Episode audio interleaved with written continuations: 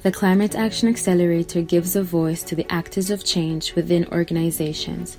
The objective is to show that the transition to net zero carbon is possible, to share concrete and feasible solutions, and to hear from leading figures in order to raise awareness. For this second episode of the podcast, we are happy to have Fiona Macklin with us, who is the campaign manager for the UN Global campaign Race to Zero. Keep listening to learn more about the race and why it is critical to mobilize non state actors for climate action. With this episode, we are happy to announce that the Climate Action Accelerator is an official partner of Race to Zero. Enjoy. My name is Fiona Macklin. I'm part of the Climate Champions team, and specifically, I'm the Race to Zero manager. Um, so what does that mean? Um, I actually work under the leadership of the UN High Level Climate Champions, who themselves are appointed each year by both the outgoing and the incoming COP presidents. Um, so their mandate as champions actually comes from the Paris Agreement, which is very much to engage with non-state actors and activate what we call this ambition loop with national governments. So working with non-state actors across the global economy that's cities, regions, businesses, universities, financial institutions, anything that's below a government level, um, and, and working with them to set really strong targets for decarbonising.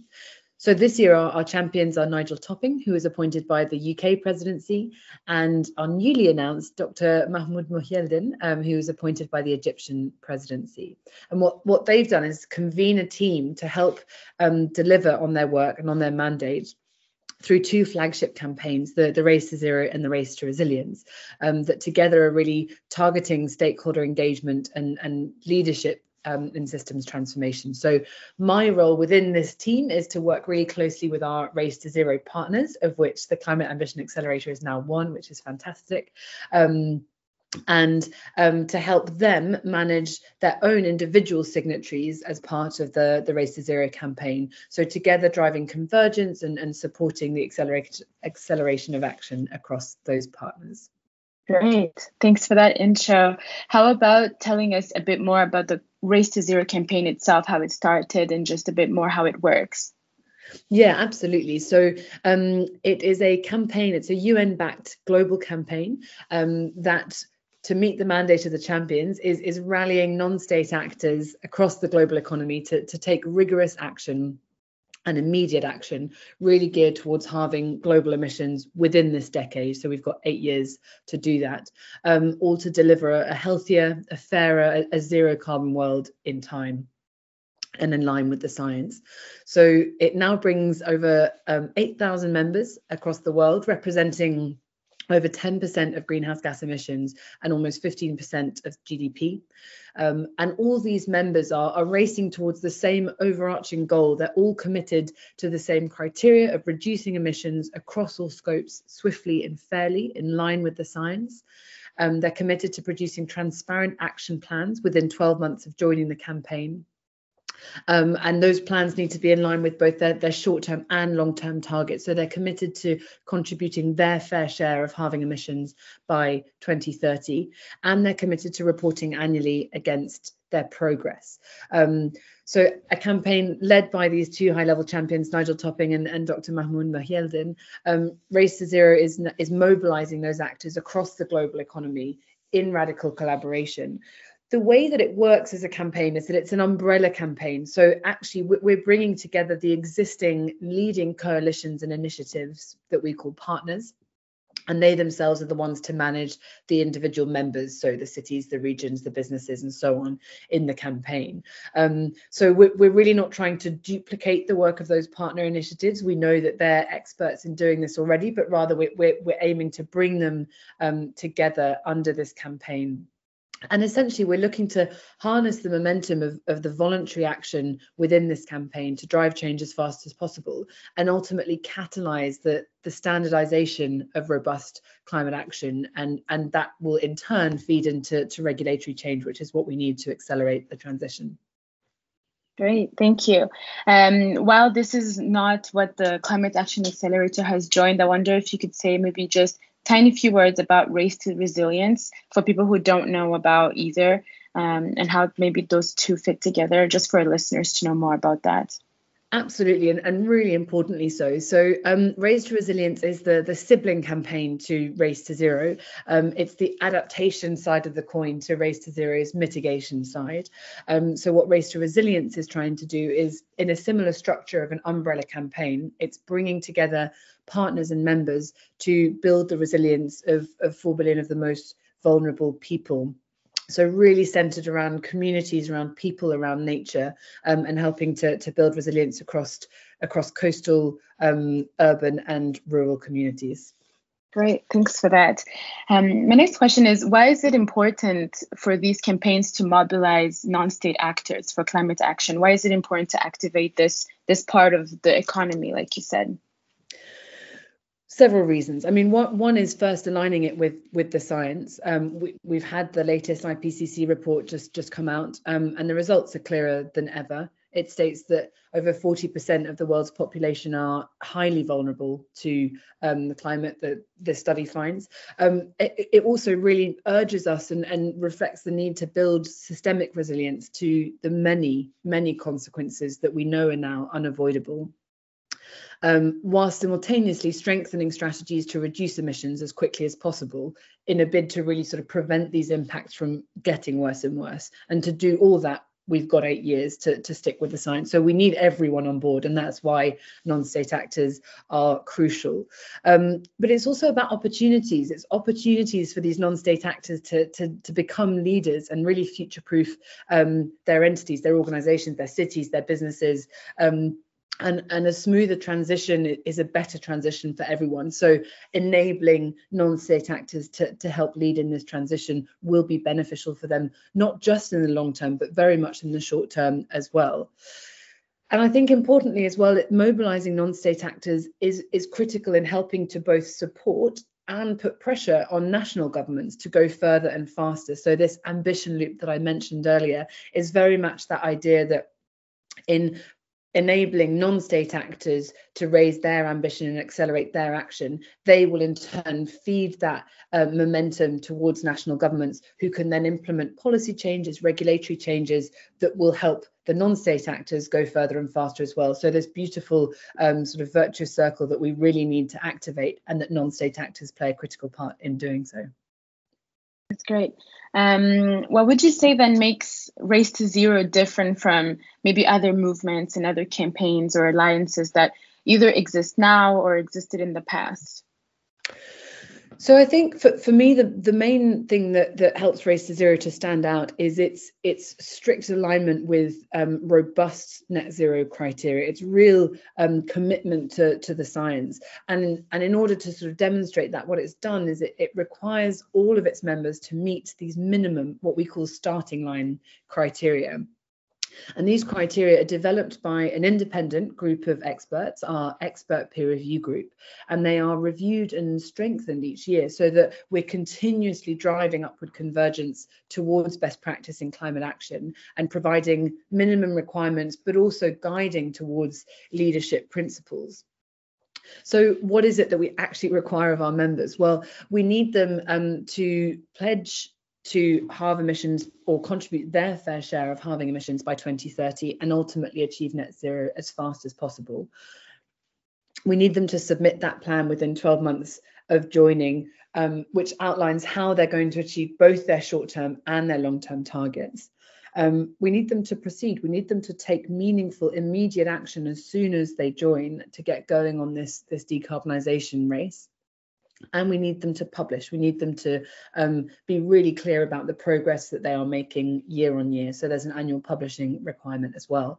And then across all of those four p's as we call them um, our entities need to cover all scopes of emissions so the race to zero also recognizes that this isn't no longer about individual entities only focusing on their you know purely their operations. It's about engaging value chains supply chains really um, engaging with, with all of an entity's um, emissions across all scopes. So that's really important as well. So ultimately what, what Race to Zero is doing and the way that it distinguishes itself from, from other movements is, is setting this robust net zero target and enabling us to, to differentiate what robust net zero looks like from from the the net zero often used in in greenwashing and then finally just to reiterate you know i think it's also it's really a campaign that is not aimed at duplicating. There are so many wonderful and incredible efforts out there driving towards decarbonizing. So so this campaign really aims to drive that convergence and sort of facilitate this radical collaboration bringing together actor types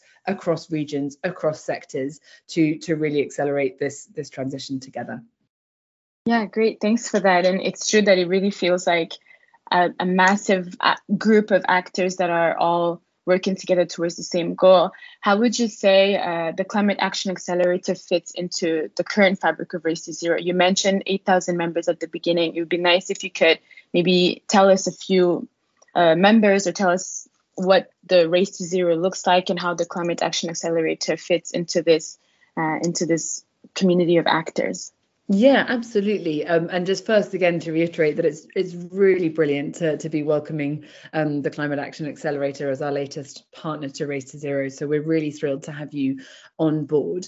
Um, as I mentioned before, so we have 8,000 members, but they are all governed by a, a, a different partner initiatives. So we have just over 25 partner initiatives, and these partner initiatives are um, focused on different actor types or different regions. So, for example, um, the Business Ambition for 1.5 campaign, which is a coalition between the SBT, the Science Based Targets Initiative, SBTI, um, the We Mean Business Coalition, and the UN Global Compact brings together large global businesses um, into their campaign, um, or Exponential Roadmap Initiative brings together, you know, leading sort of supply chain um, organizations. But then we also have partner initiatives like Healthcare Without Harm, which is bringing in hospitals and healthcare institutions around the world, um, or the Japan Climate Initiative, which is focused on entities across different actor types, but in Japan. So hopefully that gives you a bit of a flavor of the different partner initiatives that we have. What we really aim to do is not necessarily multiply that number of partner initiatives where the the signatory is already represented. So we already have now a number of partner initiatives bringing together companies. We have um, Cities Race to Zero, which is bringing together cities. So we, we really aim to consolidate those and continuously bring in new partner initiatives that will help us to engage with different actor types. And that's where the Climate Action Accelerator is fantastic, is that it's, it's the first pa partner bringing in aid organizations. Um, so it's really wonderful to be including and yet another actor type in the campaign, really demonstrating that this is a whole of economy campaign and to be bringing in your own members alongside the likes of um, Google or Microsoft um, or you know London and San Francisco and all these other members that we have in race to zero um, and i think you know for me what, what's really exciting about welcoming climate action accelerator into the race to zero is is actually learning from you as well as a partner about the the dual benefits of mitigation and building resilience. And as aid organizations we know that the work of these organizations will continue to get harder and more intense as the impacts of climate change develop. And so learning how we can um, you know build benefits and actually reduce your workload by addressing mitigation and building resilience um, is really important to us as a community. And and I think also hopefully in, in return as it were um, you know we recognize the challenges and, and often this incredible work and yet very under resourced work that that NGOs undertake. So really hoping that by integrating um, the Climate Action Accelerator into this community of like-minded partners who can share their own expertise and who can share the strengths that they have in helping their members to decarbonize um, will enable to provide that relevant support and, and to help the Climate Action Accelerator in turn help its own members to, to decarbonize as fast as possible.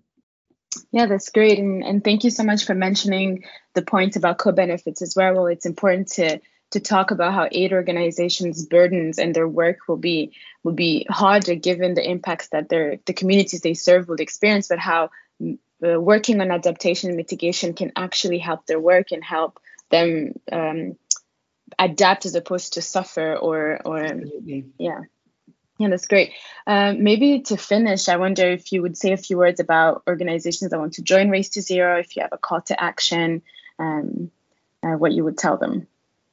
Yeah, well, I think in particular for, for aid organizations, I mean, you know, I think I think community-led organizations are so well placed to, to lead this charge as, as mission-driven organizations themselves that care about the health and the well-being of, of the world's most vulnerable and and the planet itself.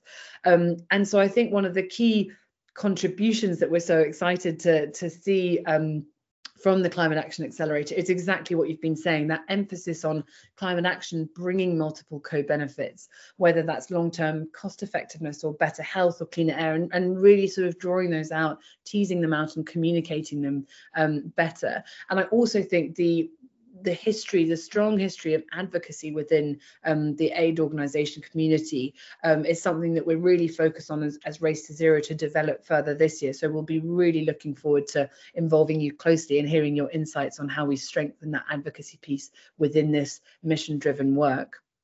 Um, and and uh, actually finally to say i think the you know the climate action accelerator is is also very well placed to help us better understand and continue to better understand where finance should be directed for impactful aid projects um, and understanding where we can direct um, funding channels to, to be of most use both in terms of decarbonising and building resilience in the aid sector. So i think that that role of the climate action accelerator will be really really fascinating and exciting to, to build on moving forwards. Um, so um, for, for aid organizations and communities out there looking to, to join Race to Zero through this partner initiative, um, we very much encourage you to, to look at, I mean, individual entities can join Race to Zero directly by joining the partner initiative. So reaching out to the Climate Action Accelerator and um, aligning with the Race to Zero criteria that can be found on our website that I mentioned um, are, are the first steps in sort of getting started on the race. And then it's really about